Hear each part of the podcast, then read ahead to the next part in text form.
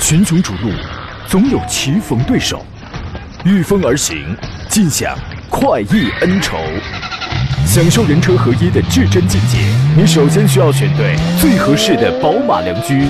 精彩汽车生活从这里开始。买车意见领袖，权威专家团队聚会团购买车，专业评测试驾，主持人杨洋为你客观权威解析。这里是购车联盟。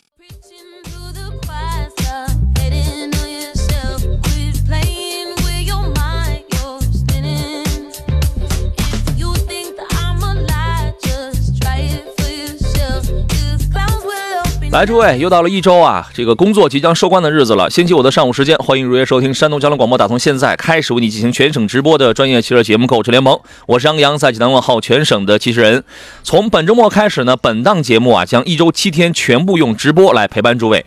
有听众高兴了，是吧？也有听众说你也得休息呀。哎，说话间，这会儿我就准备要休息了，哪能啊？明天节目当中啊，会出现一位新人，因为从今年开始呢，他加入到了这个购车联盟的节目，会是谁呢？大家可以期待一下，明天你就可以听到了啊。今天节目呢，咱们探讨一下这个选车还有买车的问题。直播间两路热线已经开通了，号码分别是零五三幺八二九二六零六零或零五三幺八二九二七零七零，还有一些网络互动方式啊。您可以在山东交通广播的微信公众号当中找到相应的菜单栏，可以收听、收看我们此刻的音频与视频的双直播，可以发送你的文字问题。另外呢，您还可以通过杨洋侃车的微信公众号，第一个杨是木字旁，第二个杨是提手旁，单人旁侃大山的侃，杨洋侃车这四个字可以找到我的微信公众号。在节目以外的时间，也可以随时跟我来保持互动。同时，这四个。字也是我的抖音号与快手平台，而且现在呢，我们的喜马拉雅的这个呃节目绿色无广告版的这个节目回听已经又开始恢复到这个正常的上传当中来了。那么各位也可以在这个平台上同样搜索“杨洋侃车”，关注、收藏、收听就可以了啊。今天呢，与我共同来讨论这位买车问题的是来自济南银座汽车的田道贤、田伯光老师。你好，田老师。你好，你好，大家上午好。先问您一个问题啊，你觉得二零二零年呢？大部分的车企是完成销量目标了，还是大部分可能完不成？呃，怎么说呢？我觉得二零二零年对于很多车企来说，应该是与当初目标是有差距的。啊，那就是完不成。车辆的同比的销量，我们看到总体数据同比去年它是下降的啊。所以说个别品牌像豪华品牌，它可能是略有增长，但是总的来说，其实还对于上半年来说，整个去年来说还是呃很多嗯。车的销量还是下降的，是吧？那也就是说，你倾向于后边可能有大，也不也不一定是大部分，反正有部分是完不成，是吧？我们给诸位留出酝酿各自具体提问的时间了。我们先说一下几个品牌，咱们挑几个来讲一讲他们二零二零年二零年的这个整体的市场表现啊，销量表现啊，看看当初的誓言啊、目标都实现了否啊？广汽丰田，呃，日前公布了它去年的销量数据，全年销量达到了七十六万五千零八台，同比是增长了百分之十二。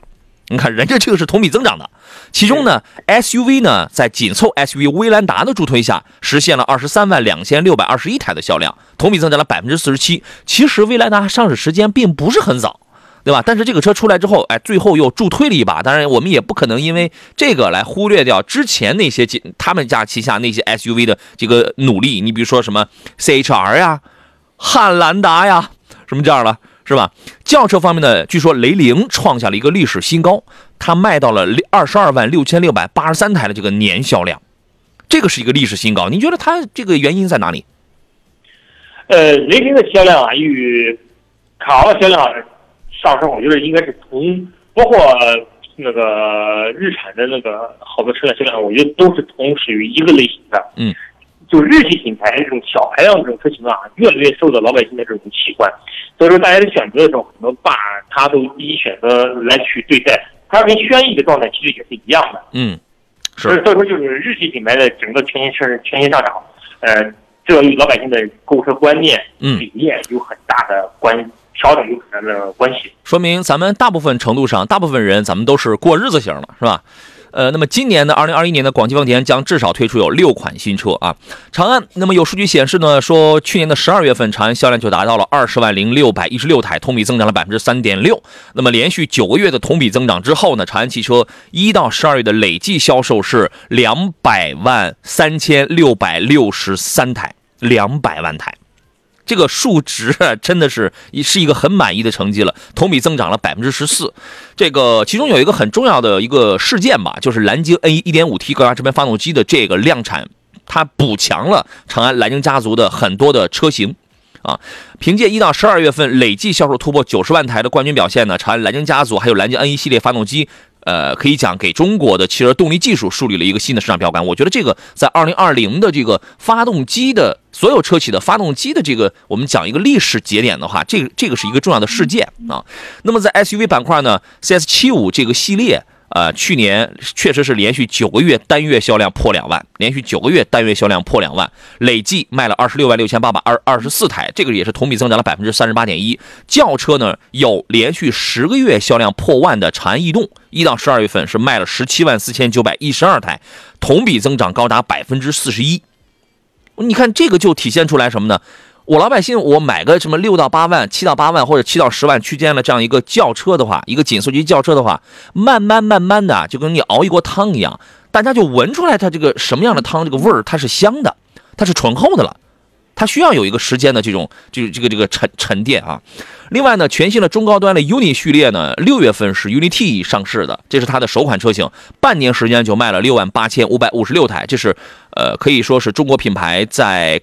中高端市场的一个佳作吧。那么今年的十一月，第二款车型 UNI K 将正式亮相啊。呃，同时长安还有商用车板块，因为它的阵营是比较强大的。商用车板块就是长安的凯程，凯程这个车大家可能相对要稍微陌生一点，一款一个一个一个皮卡啊，累计卖了十五万九千三百三十七台啊，也不知道这个这个车都卖哪儿去了。还有一个第二乘用车品牌叫欧尚，一到十二月份这个车我没想到它卖了十五万三千二百五十八台，我更没想到的是这个车二零二零年。同比增长了百分之三十九点三十六点九，我也想知道这个车都卖哪儿了，都卖哪儿去了？是不是都卖到这个三线、四线地方去了啊？合资板块呢，大家都知道，长安有有自己的这个合资板块，呃，去年的是整体销量突破了五十万台的大关，一共是卖了五十万零五十八台，同比增长了百分之十七点二。那么这其中呢，就是长安福特跟长安马自达嘛。长安福特累计卖了二十五万三千台，同比增长了百分之三十七点七。呃，长安马自达呢，销量是十三万七千三百台，这个销量不大，但是同比也是增长了百分之二点八。你看，都是增长的，都是同比增长的。就是有的时候呢，我们可能讲，在节目当中某一个时间节点上，然后有的车型被消费者的关注度比较的低，但是可能真的是它在某些地方，哎，有了有有了一个他山之石可以攻玉的增长的这样的一个一个一个销量啊。您对于它这两个合资板块，您是怎么看的？呃。怎么说呢？哈，很多车型的销量的同比上涨啊，与大家的这种消费习惯，我觉得是有很大关系的。怎么讲？你比如我们刚才提到的像长安的欧尚的这种车型，嗯，其实它这种车型在很多板块、很多城市里，它是需求量还是很大的。哦，三线、四线啊，怎么这样是吧？第一是三线、四线，第二呢，就是随着长安的整个，我特别赞同你刚才一种观点，就是这杯茶啊越泡越香。大家现在终于觉得，哎，这是好东西了。至于长安这几年应该说做技术啊，做产品啊。嗯，是离不开的。是这话是说给刚才的那个逸动来讲的，就是已经越来越多了，可能消费者也明白过来了，不再去选一个只有个裸车车标的一个盖板的，那就是那种低廉的合资了，是吧？对，嗯。所以说，就是现在个别车型出现出现同比的销量的上升啊，包括销量的数量的增增多，我觉得这是完全是在一种正常的情况之内。随着这种。这种国内的好多车辆的逐渐发力，陆续陆续的还会有其他其他的车型销量也会增长，这都是我觉得这是汽车产业调整，也是各这个其实之间洗牌的一个必须经历的一个过程。是，我觉得这就属于是一个正能量，一个正方向，一个正发展，真的是这样。再说一下吉利。呃，有数据显示呢，二零二零吉利汽车累计售出了新车十一呃不不一百三十二点零二万台，它卖了一百三十二万台，这个成绩使得吉利连续四年蝉联自主品牌乘用车的销量冠军，连续四年。这个其中呢，光光去年的十二月份呢，它呃吉利品牌就卖了十五点四万台，同比增长了百分之十九，环比增长了百分之二。啊，二零二一年呢，吉利据说又树立了一个新的目标，要挑战一下一百五十三万台的这个。销量目标啊！我们先进广告，回来之后咱们拆分一下，看看有哪些序列、哪些具体的车型跟品种是在市场上销量不错。因为销量不错，从一定程度上可以反映出来它比较受欢迎。好了，各位，我们继续回到节目当中来。呃，我们把这个销量这个事儿咱们说完啊。桑闪说欢迎田老师第二次来做客节目，最喜欢田老师跟杨洋一起来做节目了啊。他以后他就天天来啊。周娜说怎么参与正在广播的节目？你的这个留言我已经看到了。你除了可以拨打热线之外，你现在就可以在你。呃，就是现在让我看到的这么一个方式来进行留言就可以了。谁与争锋说明天就有搭档了，杨老师，我明天休息啊，我明天歇一天啊，一个礼拜七天啊，你那我明天那我歇一天，我稍微调整一下。后哎后天礼拜天的时候我还来，礼拜天上午咱们还是直播节目啊。这个咱们就奋斗呗。呃，吉利汽车呢，从具体车型来讲的话，十二月份星瑞卖了一点二万台，帝豪家族单月销量是月月过三万啊。这个单月是三点一万三点一六万台。呃，上市至今呢，帝豪家族累计已经光这一个品种已经是卖了三百万台了。而且帝豪轿车是连续八年位居细分市场的销冠。博越的话，单月现在销量也超过了三万啊。其中的 SUV，呃，这博越 SUV 应该上市有三年时间，累计也卖了有一百万台了。另外，吉利家里还有领克，领克十二月是卖了二点四九万台，连续九个月实现了同比环比的双增长。呃，领克第一台车零一是一二零一七年投放到中国国内市场了，现在呢，这个序列累计已经卖了四十二万台了。啊，那么在新能源还有电气化方面呢，你你比如说几何、几何 A、几何 C、帝豪的 EV、帝豪的 GSE 这样的产品，十二月的单月销量也达到了七千一百七十一台。那么除了车型的这块产品之外呢，吉利汽车在二零二零还在拓展海外市场。你比如说，它去年新增签约有什么约旦啊、伊拉克、缅甸、以色列四个市场啊，它的业务现在可以覆盖到二十四个国家，光海外的销售还有售后的网点就近四百多家。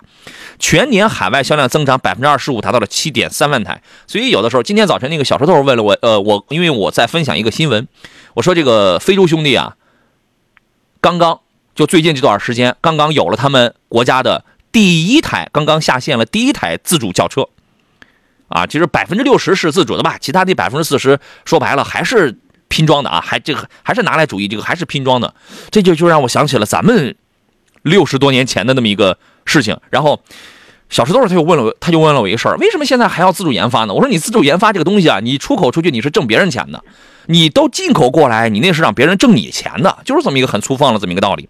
海外市场现在是很多中国民族企业的一个一个一个重要的市场吧。那么明年呢，吉利汽今年啊，吉利汽车将全面迈入架构造车时代，比如说 BMA 啊、CMA 啊、SPA 啊、SEA 这样的几大技术模块，无论是混动的、燃油的、纯电的。然后到尺寸上的什么紧凑的中大型的产品布局全面覆盖啊，全面覆盖。呃，二零二一年的吉利，大家又能见到在 CMA 架构上的一款新的 SUV，还有一个新的轿车，还有旗下的大部分车型的这个改款，包括领克品牌，还有一个 Zero Zero 概念车，我在北京山上给给大家拍的那个 Zero Concept 续航七百公里的那个，那个就是这个这个这个这个一个全新的架构平台啊。吉利的表现也是可圈可点的，咱们索性把最后一个比亚迪咱们也说完。比亚迪十二月呢，累计销量是五十六万，呃，五万六千三百二二三百二十二哈，单月能卖五十能卖五十六万，这得冲出宇宙了。相比去年同期的四万三千一百七十九台呢，这个是正向增长了百分之三十点四四，也是一个好成绩。其中呢，新能源汽车销量是两万八千八百四十一台，这个同比去年十二月的一万三千零九十九台增长了百分之一百二。这是新能源这一个板块，它增长了百分之一百二，但是在燃油车方面呢，十二月份累计销量是两万七千四百八十一台，这个比去年同期的三万零八十台是下滑了百分之九点四，就是燃油车部分同比单月同比是略有下滑，但是新能源这块增长就是蹭蹭的呀。这个事儿呢，我觉得也符合比亚迪最近就是你在哪个方向上投入的精力、投入的努力多，你肯定那你可能就是顾此失彼嘛，是吧？啊，这个事儿您是怎么看的？呃，其实比亚迪这两年的汽油车销量确实是每年都是在下降的，好，燃油车是吧？对，燃油车市场，嗯，这与它的战略调整，我觉得是是有很大关系的。它因为你的电动车发力了之后，你的电动车你的销量增长一百二十多，你的燃油汽车肯定更好，经济上肯定会分担你一一部分东西。是，呃，其实这与它的产品研发能力有关，我觉得应该有很大关系的。现在提到比亚迪的汽油车。很多人想到的可能没有几个车型了，比如说我们想到的当年基本上都是几款耳熟能详的 SUV 产品，轿车是是真没有了，是吧？对，燃油的轿车真没有。这么好的汽油的产品去供他选择了，对，这也是。但是我们第一期电动车，哎，比亚迪的很车型，你接着可能浮现出很多人的脑海当中。所以说，就是这是也是品牌的一种战略调整。呃，未来呢，可能比亚迪可能更多的精力可能返回到电动车上。对，反正新能源，反正它有一个板块给它挣钱，这就可以了，是吧？全年数据。对全年数据来讲的话，这个二零二零年二零二零比亚迪全年销量呢是四十二万六千九百七十二台。这个因为它二零一九年是卖了四十六万一千三百九十九台，这个数据是下滑了百分之七点四六，没有实现正向的增长。呃，虽然十二月的新能源是暴增了百分之一百二，但是全年来看，比亚迪的新能源汽车全年是销量下滑了百分之十七点三五。我觉得这个也是冲击啊。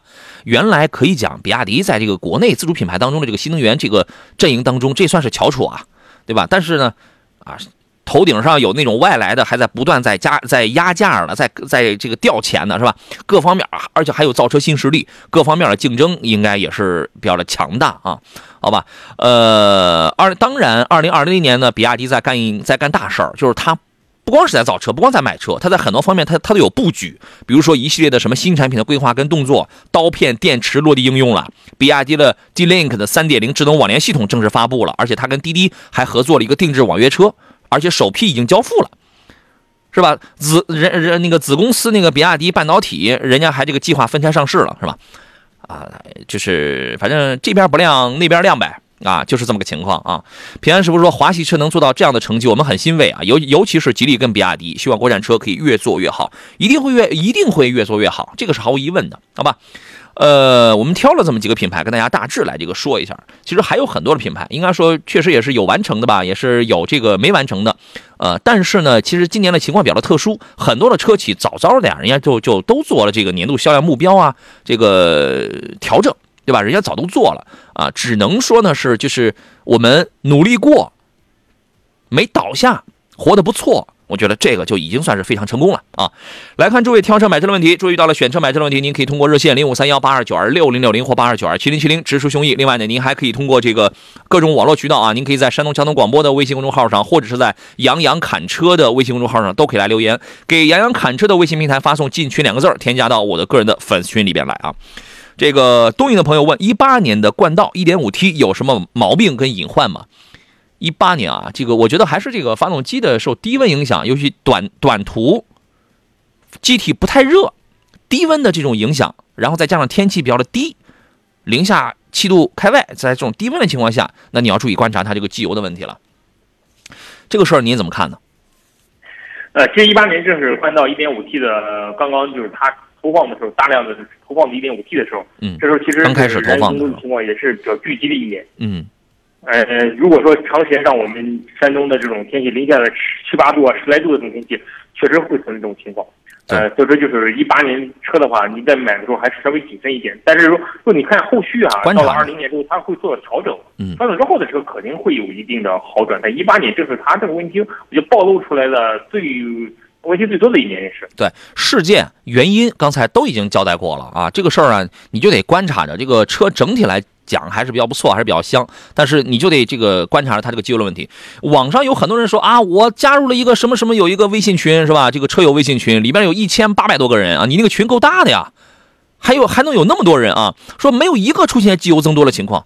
第一，这个事儿可能是真的啊，人家有增长，人家可能也没有及时的在群里边反映或者是怎么着的。第二。这个事儿就有杜撰的这种成分来了。为什么我所了解的，就是在我刚才说了这几种条，这个这这个几种条件下，人家到到现在为止还有机油增多的情况呢？为什么呢？为这个是吧？他有幸运跟这个不幸运的这种情况，所以我只能告诉你，他是有这个概率的啊。语完粗面说：“杨老师你好，我是东营的朋友啊，在济南本田 4S 店看了一款奥德赛，问一下能回东营正常挂牌吗？你这个东西啊，你需要问一下，因为对于这样普通的合资品牌啊，现在国家呢从呃前几年的某一个九月份发布了这个汽车反垄呃呃这个发布了中国反垄断法之之后呢，实际上是不允许有这样的区域限购的这样的政策了。但是就落地的这个情况来讲，大家都知道什么济南啊、青岛啊，某一些或者某一些。也不一定是大城市，在一些特殊情况下，它的车卖的是便宜的。那大家大家全都扎，而且网络现在这么的这么的透明，大家全都扎堆都上都到哪一个地方去买好了？那其他的店，对于一个汽车品牌来讲，其他的店这个日子就不用过了。所以说，就实际的这个现实来讲的话，各个品牌还是在搞这种东西。你比如说，你一旦跨区域啊卖了，你让我发现了一你这一台车，我就得罚你个三万五万块钱。所以说，它会有这样的一些个限制。所以怎么办呢？你要问。济南的这家 4S 店，他能不能卖给你？而且你能不能，他能不能帮助你回到你东营去这个挂牌子？我原来我搞看车团的时候，十场里边得有个九场吧，绝大多数我基本上我都能搞定这样的事情。但是你作为你自己去买的话，你最好是提前是这个问清楚啊。你然后你再比如说一些比较豪华一点的这个牌子，比如说 BBA 这样的牌子，相对这一条它就要松一些，是吧？啊，是这样吗，田老师？对，因为是很多车型啊，它有一个它自己的内部的定的这种类似于销售的规则一样的东西，但是好多厂家就没有。潜规则。奥迪。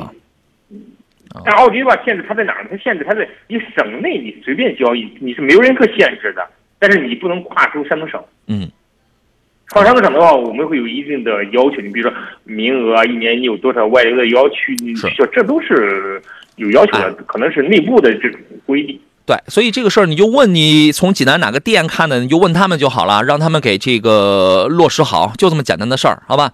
各位，此刻可以发送“清洁”两个关键字到山东交通广播的微信公众平台。我看到有很多朋友已经在发了，呃，我还是多说一嘴吧。有人可能会发错，就是你会发到这个我们的视频直播当中，这样你是这样是这个这个不对的啊。在呃，直接先退出视频直播，在这个微信公众号当中留言发送两个文字“清洁”，呃，可以了解，并且而且还可以订购一下这个神采净燃添加剂。这个产品是我亲身实测使用过之后，觉得哎，确实是我用过的同类产品里边最好的，所以我才推荐给大家。有需要的朋友可以来这个使用啊，添加剂反正作用都是一样的，只不过就是效果有好有一般有差啊。它的所有的效果都是奔着一个一个目一个目标去的，就是清除发动机的这个积碳啊。任何用油的车，你时间久了，然后都会有这种积碳嘛。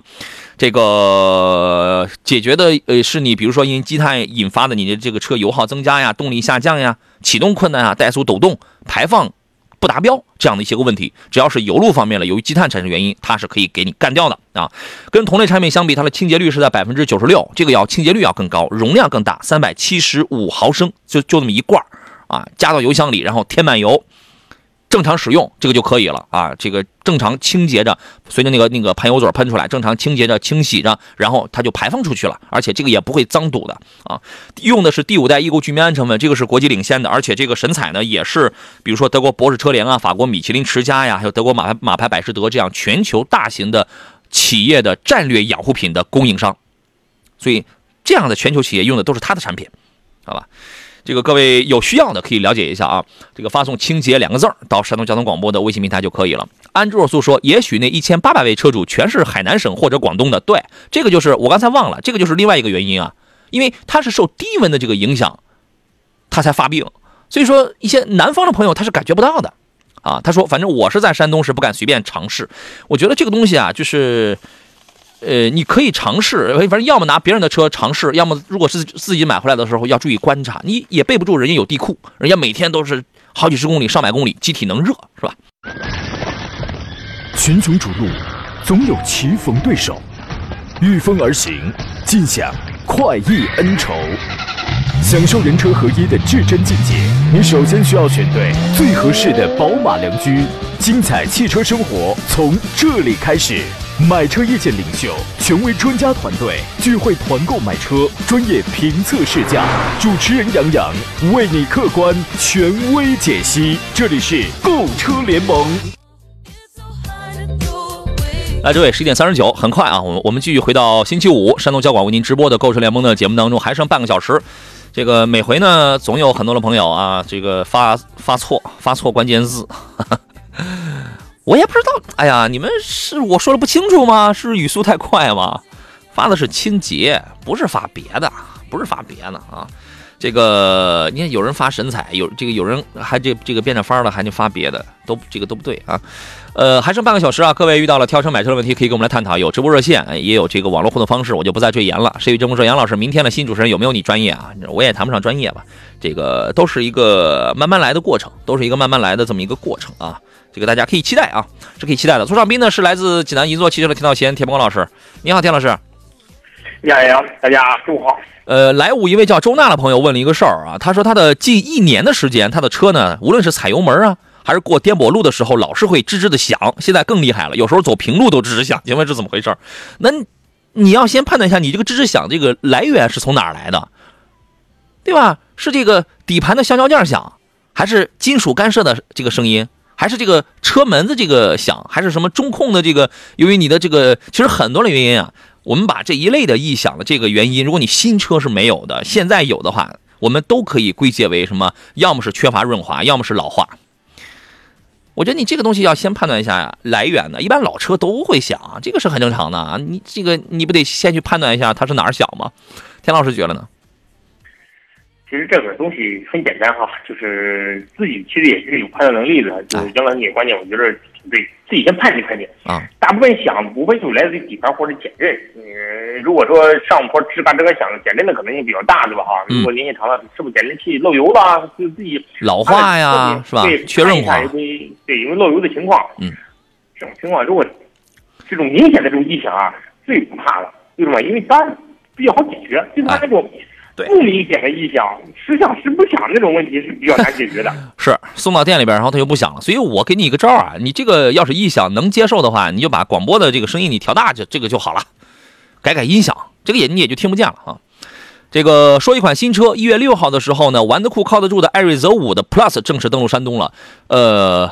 这周一的时候，哎不不，这周一还是周二的时候，当时我们还有一位听众现场还这个打热线，还那个咨询过这个艾瑞泽五 Plus 对比过标配的这个桑塔纳，对吧？当时他是问过这两台车之间的这种对比，反正价格也都非常便宜啊，这个现现在都是啊六万多啊到九万之间的这么一个区间，那么引发了我们一个探讨，就是六到九万，哎，我们要选择一款真正优秀的自主品牌呢，还是去买一个比较低廉的合资品牌？对吧？你这个这个问题已经越来越多的人在思考，而且越来越多的前边的这个前辈们都已经考虑明白了。艾瑞泽五的这个 Plus 呢，它是一个很年轻，它主打的是年轻、很个性的这么一个产品形象，有一点五升，也有一点五 T 两个动力，八款车型，官方指导价是六九九到九九九。那个发布会挺有意思，原来的参加过那么多，一年参加几百场发布会啊，基本上都是比较传统啊，图文解说呀、领导致辞啊，是吧？讲讲车都是这种方式啊。他的那个发布会就是直接。什么环节都没有，是不是不什么这些俗套的这个传统的环节都没有，就是把舞台直接就交给主持人跟这个年一帮年轻的这个嘉宾啊，他就叫他就要去城去城市化吧，去城市化啊。艾瑞泽这个系列呢，其实之前我在节目当中一直是比较持一个表扬的一个态度啊。如果能把几年前那个销量再提振一下，那那就更好了。单从做工、从用料、从品质上来讲的话，艾瑞泽是。你在这个价位你是跳不出来的啊，尤其在去年十二月份巴西的那个那个叫做什么叫做 AB Auto 的一个年度车型评选当中，艾瑞泽五的在巴西有一有一款这个艾瑞泽六车型，它在一点二升到一点六升的轿车级别当中战胜了合资品牌，而且还获得了一个年度最佳车型奖。我觉得这个这个也是我们中国中国制造的这么一个骄傲啊。接下来呢，我们现场连线一下奇瑞汽车山东大区的总监侯俊东先生，你好，侯总。你好，主持人好，各位听众朋友，大家好。你好啊，我是奇瑞汽车侯俊东。嗯啊，麻烦您给我们简单介绍一下这个艾瑞泽五 Plus 呢？它是一款怎样的产品？你觉得它哪些特点足以契合年轻人的需要？呃，首先我觉得，就刚才主持人说的，我们艾瑞泽五 Plus 前天在济南的一个上市活动，我觉得就跟我们的产品定位一样，要玩得酷，靠得住。它是面对年轻、时尚。追求颜值、追求高科技、追求智能的一部分年轻客户群体的一个非常好看、好开、嗯又好玩的一款车，就是因为艾瑞泽、艾瑞艾瑞泽系列的话是奇瑞的轿车系列，艾瑞泽五也是奇瑞的当家的主力的产品。艾瑞泽五当时在上市的前前几年上市的时候，也创造了月销过万的中国品牌，嗯，一个中国的一个最快的一个月销过万的一个速度。那么艾瑞泽五 Plus 呢？在艾瑞泽五轿车基础上做了很多的升级，比如说从外形、从动力，我们有1.5升和 1.5T 两种动力。那么我们这次上市的过程中的话，还针对这个前一万名车主，可以有五千元定金享五千五百元购车款的这种优惠。嗯，包括我们还对于所有的这种车主呢，可以享终身免费保养。哦，前一万名车主，中前一万名是终身免费保养对。发动机终身质保，这个是呃艾瑞五 Plus，呃我们比较引以为豪的一个对客户的一个承诺。因为奇瑞的技术的一个很多的优势呢，更多的是在发动机，所以说发动机终身质保是在艾瑞 Plus 上淋漓尽致的得到一个体现。包括我们有很多，比如说针对于智能配置啊，然后我们的终身的基础流量啊，嗯，还有终身道路免费救援啊等等，还是向所有的客户呢来买的好看的车，嗯，开的顺心的车，同时呢用起来。更放心，更舒心，是。啊，这是我们 i 2 Plus 一个产品的一个大概的一个介绍。我只能说，这个一款六九九到九九九就七到十万了一个车，你们挺舍得下血本儿，知道吗？这个整这个终生免费保养，就是基础保养终身免费的，然后这个发动机是也是终身质保，我觉得挺下血本这个啊。这个这个小车在发布会上给我留下了一个比一个比较呃深的印象，就是颜值这块儿，它因为造年轻人喜欢的这个车嘛，无论是中网还是这个侧面啊，还是就是整个的这个线条，这个是非常漂亮的。另外一个呢。呃，我呃，我们可以说一下两个方面，一个是它的动力，它是那个一点一点五升，我觉得这个就是一个价位亲民，满满足一个正常代步。真正一点五 T 的这个我是很感兴趣的，它给它给你配的是一个九速的 CVT 的这么一个动力，哎，它没有给你用一个成本更低的一个干式双离合这样的一个产品啊。观测这这个车零百大概是九秒左右，我觉得这个满足正常家庭代步是完全足够了，而且这套动力的组合是。很好匹配，是很稳定，是不会有什么问题的。第二个方面就是智能配置，我建议大家买的时候，你去看一下这个配置稍微高一点的车型。据说它搭载十三项雄狮自自驾系统，能想到了 L 二级别的这些个什么主动刹车、自适应巡航、盲点预警这样的一些个对出行真正有帮助的主动安全保护，它都是具备的啊。我我觉得这点大家是可以去看一下，而且还有那个雄狮三点零的智云交互，通过手机远程可以。提前开启车辆，什么你的车门的解锁、上锁、控制发动机，这个都可以都可以实现，就是比较的智能化一些啊。呃，侯总，奇瑞方面对于这款车的预期是怎么样的？能透露吗？呃，这款车其实上个月的十二月，去年吧，十二月十八号是在合肥站首先上首站上市。嗯。目前的呃全国订单呢，现在应该不到。就半个多月的时间，应该突破八千台。这个叫预定。我们的目标是一月份的话，我们肯定是过万，是一个最基础的一个我们自己内部定的目标吧。嗯嗯嗯，这个目标肯定是希望它月月过万，是吧？对对。OK。对。呃，目前从这个区域层面有没有对旗下车型？因为现在马上就是新春来临了，是吧？呃，新年即将到来了，在我们区域层面有没有对于奇瑞旗下的车型推出一些购车活动？有。呃，现在目前因为是过年前吧，过年前的话，相当于是我们的购车刚需的一个旺季。嗯，那么其实现在目前在过年前的话，我们推出很多的一些促销活动，比如说我们现在我们全球的销量，呃，将近突破九百万辆。那我们在一月份和二月份的春节前呢，我们有一个十亿的红包的大放送。嗯，这个是怎么发放？包括我们的促销、金融、购车置换等等，啊。就是这个十亿的红包，实实实际上是以什么这个现金啊，什么优惠的这样的方式，是给到了这个，是做到了消费者，最终是能落到消费者手里的。是的，这个的话不是空穴来风，也不是说这个企业在这边喊口号。嗯，这十亿里面的话，包括我们所有车型的一个促销，包括我们刚才说了，我们发我们这个呃两年零利息的，针对于这种贷款客户的这些无忧贷款的一个政策呀，嗯，包括针对于一部分的啊置换我们奇瑞车，包括奇瑞品牌，包括。非企业品牌置换我们测的，我们最高将近一万的这种呃置换政策啊等等，这里面所有的呃政策优惠放在一起的话，就想让呃消费者在我们过年前，包括在春节后呢，用一个非常低成本的购车门槛，嗯，非常低的购车门槛，同时还能买到非常实惠。好的，谢谢侯总啊。这个好的，谢谢侯总，也期待着这个作为首个引入到这个 GD Power 啊，国际上非常权威质量评测机构 GD Power 参与研发的车型的艾瑞泽，尤其这一款新产品艾瑞泽五 Plus 有着后期有着惊艳的市场表现，好吧？谢谢侯总，再见。好的，好的，感谢，谢谢。好嘞，再见啊。这是刚刚上市了这样一款这个新产品，给大家来简单介绍一下。重点其实是想问一下侯总，到了年底了，他们家这个品牌买车有没有优惠哈？这个继续回到节目中，我们也有朋友给刚才那位有异响的这位，我不知道是男士还是女士，建议说这个早上起来是启动皮带的吱吱吱响这个响声吧啊，就这个东西你是也能感受到的，你也能大致是能判断出来了啊，车热了就好了呗。格瑞特教育说，杨老师说一下君越呢，我是买 1.5T 的还是买 2.0T 的，哪一款可买性比较高？那肯定是 2.0T 的呀，这个咱们已经说过很多遍了啊。田老师怎么看这个问题呢？对。其实怎么说呢？哈，我觉得非常好的这种国产品牌，绝对是我们的首选。非常好的国产品牌，你这个跟我说的君越有什么关系？嗯，刚才我没听到，不好意思。刚才君越，嗯，对。啊，君越跟哪个车？啊，就是君越呢，它也就是在五五二跟这个六五二之间来做一个取舍。其实我的观点是差价不大。而且呢，六五二的二点零 T 综合油耗来讲的话，比一点五 T 也就能高个不到不不到一升油，真的不到一升油综合油耗。何乐而不为啊？我们买一个，一是动力储备方面它更更更加充盈的，它不费劲，它不像一点五 T 这样的车子，你要是负荷比较大的这种情况下，它就非常费劲了。二一个呢，讲配置，讲这个也主要是功能，主要是配置跟功能方面还更加的丰富呢。我就何乐而不选啊？这差价也不是特别大啊，您怎么看呢？呃，其实这款车哈，如果说你开过之后，你会发现二点零 T 的比一点五 T 的动力体验感要好很多。嗯。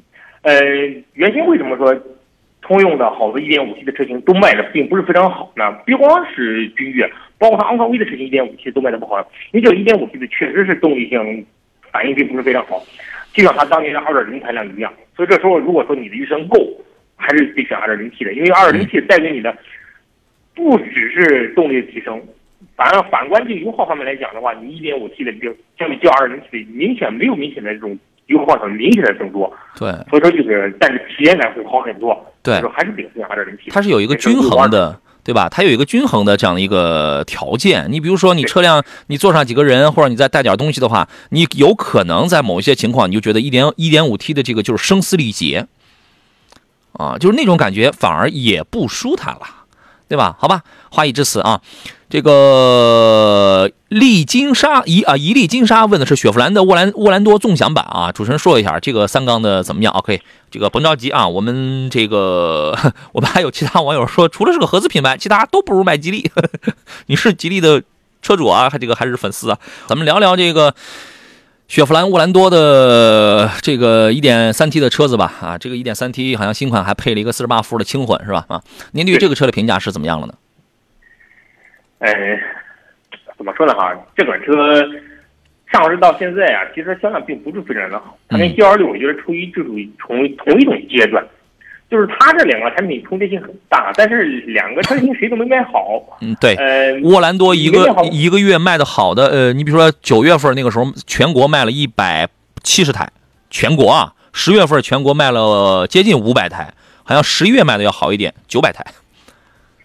对，因为你的产品当中，你你的与本身产品定位有一定关系，与它的发动机也是有一定关系。因为大家对于这一点三的这种三个发动机啊，还是存在这种抵触的这种心理。第二呢，就是你产品本身，你产品本身你五座六座，你本身是有你六座产品是有优势的。但是，好多人五座跟它呃，它是五座跟七座是吧？它是它是可以选七座五加二嘛？嗯，对对。五加二的是，你五加二发现。后边你第二、第三排座椅确实是非常小，你根本根本坐不了人，或者是或者是作用并不是很大。这时候大家就选择同样的价位当中很多国产品牌在当中的七座了。嗯嗯，对。所以说就没有选择去选择它。所以说销量第一，这是这是最大的原因，就是你产品没亮点，然后呢就是很多东西啊存在问题，所以老百姓可以不选你了。因为我身边有人在开 G 二六，嗯，他跟我这俩是一样的，嗯并不是说非常的好。对，因为他开了一年多才要换车。是，这是现实的问题。我觉得说，我接着田老师这个话讲，我说两个我的个人观点啊，仅供参考，你可以参考。第一呢，这个通用的这个 1.3T 的这个三缸给我的印象呢，就是比较一般，比较一般一些。就是我这个市面上基本上所有的三缸我们都接触过之后呢，就觉得它的这个表现确实比不了其他的有。一有那么几个品牌的这个三缸，无论是国产的还是进口的，确实是这个比不了。第二一个观点呢，田老师刚才有一处他跟我想了一块去了。那么这个价位呢，如果如果你能接受三缸的话，你为你为什么没有看一下？你比如说吉利嘉际的那个 1.5T 的这个三缸，你那是个 1.3T 的三缸啊，对应我 1.5T 的三缸，你那是一个 GF 的六档手提的变速器，对应的是我传递效率百分之九十四的这个七档的湿湿双离合。对吧？这个佳绩除了我的后悬架用扭力梁的非独立后悬架，这个比不上你的多连杆独立后悬架之呃这个之外，它的整个的性价比超高，超高。就是你你去选一个六座的一个吉利嘉际的话，我估摸着现在也就是原来幺三九八的那个车，现在能卖多少钱？你算优惠一万的话，其实你也就合十三万，十三万你你能拿到了就是那些该有的主动安全的配置极其丰富，没问题的。配置啊、做工啊都要好，都要厚道太多了。你要那你要 OK，第三点，你要是接受不了三缸的话，那你其实完全也可以考虑什么途安 L 这样的车子啊。你可能就觉得沃兰多，第一是价格优惠比较大，第二是年轻漂亮，可能就是冲着这个去了啊。所以我觉得。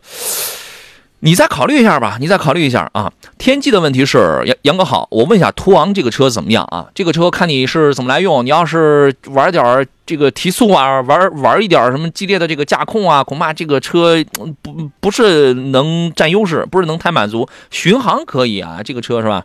开起来这个还挺舒服。买车的时候，很多人都打开这个机舱盖一看，哇塞，机舱这么空啊！它八八八发动机就那么大。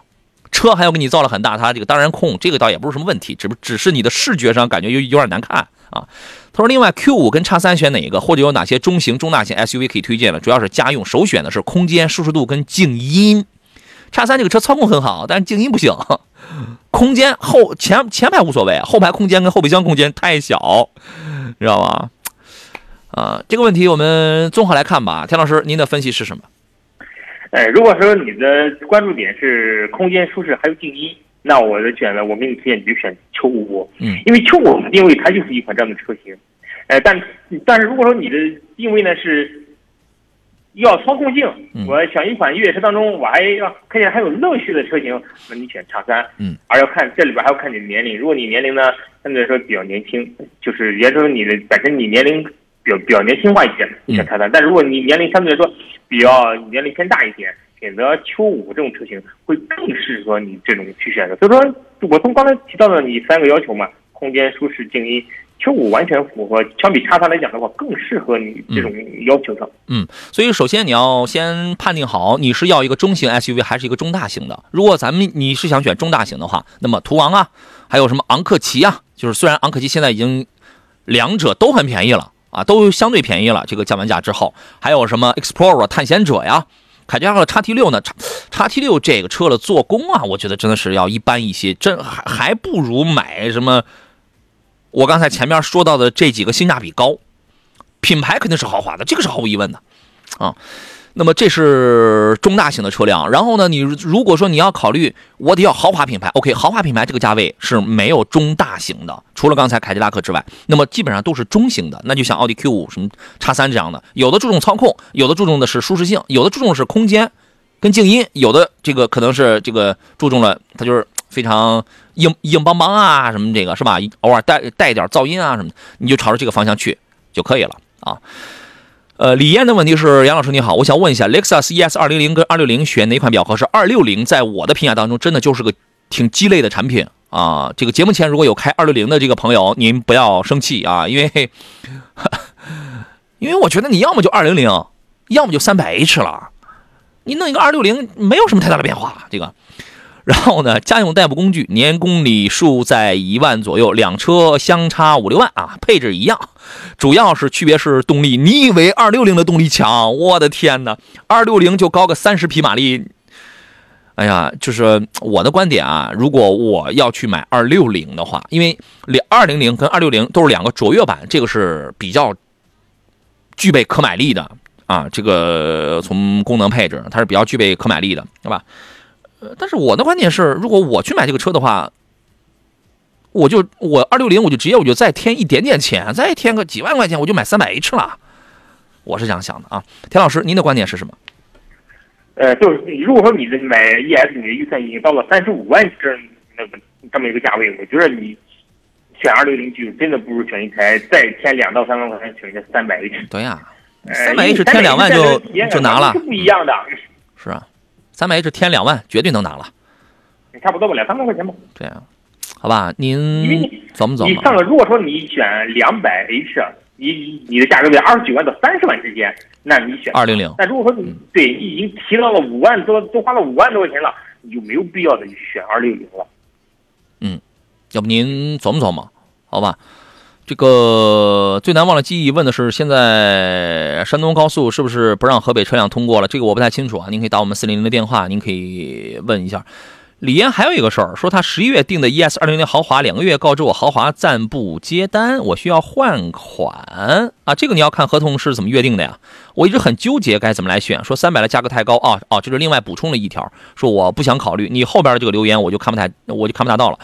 这个首先，这个二零零的豪华不接单，这个是怎么回事啊？这个你如果是两个月之前就已经签了合同，就已经就已经开始做这个排排期的话，你现在两个月之后才告诉你这个不接单了，需要需要换款，我觉得这个到底是一个经销商的一个一个一个小动作啊，这个还是怎么还这个还是怎么着的？这个不好讲啊。我建议你可以打四零零，你可以问一下厂家存不存在这样的情况。啊，按合同办事儿，这个是一个基本准，这个是一个基本准则。啊啊，原来你是因为这个原因才考虑要不要换二六零的是吧？但从产品这个角度讲的话，二六零一般啊，一般啊，好吧。天际说 Q 五的那个中控屏幕感觉太小了，感觉像上世纪的产物。二一款不知道什么时候上市啊？也给你来个虚拟座舱呗，是吧？有消息吗？一款对，二一款会在二一年的中下旬上市，也会跟那个 A 六一样，采取了三屏的这种设计啊。嗯，但是呢，当相对来说，你要是那款上市之后，这也不是现在的价格，对吧？其实现在的性价比已经很高了。这个你可以改。嗯，各地都有汽配城，都有。哎呦，他们，我我我听说他们他们他们的技术很强大，好像上次谁跟我说了个什么事儿来着？哪位媒体老师什么那个跟我在那儿炫耀了一下，他大概花了几百块钱改了一个大屏幕的中控，那个语音控制比我们的都强，非常的灵敏，识别率非常的高，各种 app 都可以下，我就觉得这个 山寨机就是牛。简单说，两位老师好，同级别的日系、德系、美系哪家的配置最好，哪家的配置是最差？这个没有没有这么论的。没有这么论的，谁家里的配置差，他也不傻，他为了提高，他为了提高竞争力，他也会增强，没有这样论的。反正就是说，目前你看，而且也得看哪一个价位啊。一般来讲，你比如说我们讲二三十万的美系的这个做工还真不错，是吧？它是给你就是用一句话来概括它，就是让你看起来很美，看起来很美。德系就是日系的，日系的二十万二十到三十万区区间，日系的做工，我的感觉就是比较一般啊，比较一般。德系呢也是中等情况吧，塑料感满满。讲配讲做工讲配置的话，现在美系啊，这个还行，是吧？田老师觉得呢？呃，毫无疑问，在二十万到十就是二十万左右上下的时候，这种 SUV 啊或者越野啊。塑料感最强的是日系品牌，是吧？这个毫毫无疑问，因为日系里面它的主打的东西是不一样的，人家打的是经济省油，嗯，好开，嗯，所以说它它在上面会它就会在一些塑料感上会比较强，是，哎，但是德国车跟欧美汽车相对在二十万上会做的这种塑料感会更更更差一点，会那个没那么强，可能会会用真皮啊、皮质的包裹啊，整个。整个体整个车看起来会更好，特别是美系车为主的。不然我拿什么去竞争嘞？是吧？对。不然我拿什么去竞争？像一些通用品牌啊，包括凯迪拉克品牌啊，确实能看到了，它的一些用料啊，明显要好。而且大家原先一提美系车是做工不行，但是现在发现美系车好多的做工已经超过了日系品牌，超过了德德系品牌。嗯，此言不假。确实是这样的啊，这是一种造车理念上的一种转变，也是一种对。反正这个呢，就是笼统的来讲，但是你具体的，但是它这个不是个百分之百的定论，你还是要具体看是什么，具体是什么样的车型。就美系也有做工很很一般的，也有，好吧？福特嘛，人家日系也有做工很好的，要看你钱花，咱们花到了哪个？咱们刚才讲雷克萨斯，雷克萨斯的做工不好吗？很有质感啊。对吧？要看具体是什么车，而且你花到了一个什么样的价位啊？刚才抖音的朋友问一八年冠道 1.5T 的那位，然后又问变速箱跟发动机有没有机油增多的毛病吗？有啊，有比较大的概率啊。刚才已经讲了呀，对吧？这个刚才已经讲了啊。这个今天节目我们就要到这儿了，再次感谢田老师来做客，咱们就下回见吧，好吧？好，再见。嗯，拜拜。七九说，现在买国产车的买国产的车机，有时候比原车配的强，不是一个档次啊。用通用车机的都想哭。通用的这个车机啊，它的这个语音识别啊，还有这个流不流畅啊，就是会不会经常卡呀？这点儿我也是有感触的。它它这块做的确实不好，呃，版本更新太慢，而且呢还得排队，是吧？你比如说现在。我一朋友他刚买了一个昂克旗嘛，他那个就是卡的，就是不行不行的了。他是二，他好像是二点零还是还是二点几的这个版本。现在通用已经出了三点零版本了，但是通知他你换不了，先给人 G L 八的换，你们排着吧。国内的什么时候 G L 八换完了之后排到你这个车了，然后你才能换，他就是慢啊。很慢啊，希望升级之后能好一点。我觉得这个软件的东西啊，用升级去解决是是一个相对比较简单的一个方式啊。新年来临，辞旧换新，山东交通广播携手了京东风帆蓄电池，联合发起了风帆新年狂欢聚会活动。山东交通广播公众号回复关键字“风帆”进群详情咨询就可以了，同时就可以获得风帆电池三十元的优惠券啊。这个刚拧开电饭煲的朋友，您可以发送“清洁”两个字到山东交通广播的微信公众号上来下单订购神采竟然添加剂啊，这个就可以了。呃，我我是杨洋，结束今天的直播了。很多人明天要迎来要休息了，是吧？好好的休息啊！但是如果您要有这个出门计划的话，记得打开广播来听一听一零一点一。在十一点的时候，购车联盟将照常和往常一样，一模一样的为您来进行直播，好吧？这个那咱们就周末上午的十一点准时再见了。诸位，节目以外，您还可以通过杨洋侃车的微信公众号、抖音与快手号和我保持联系。咱们就周末见，拜拜。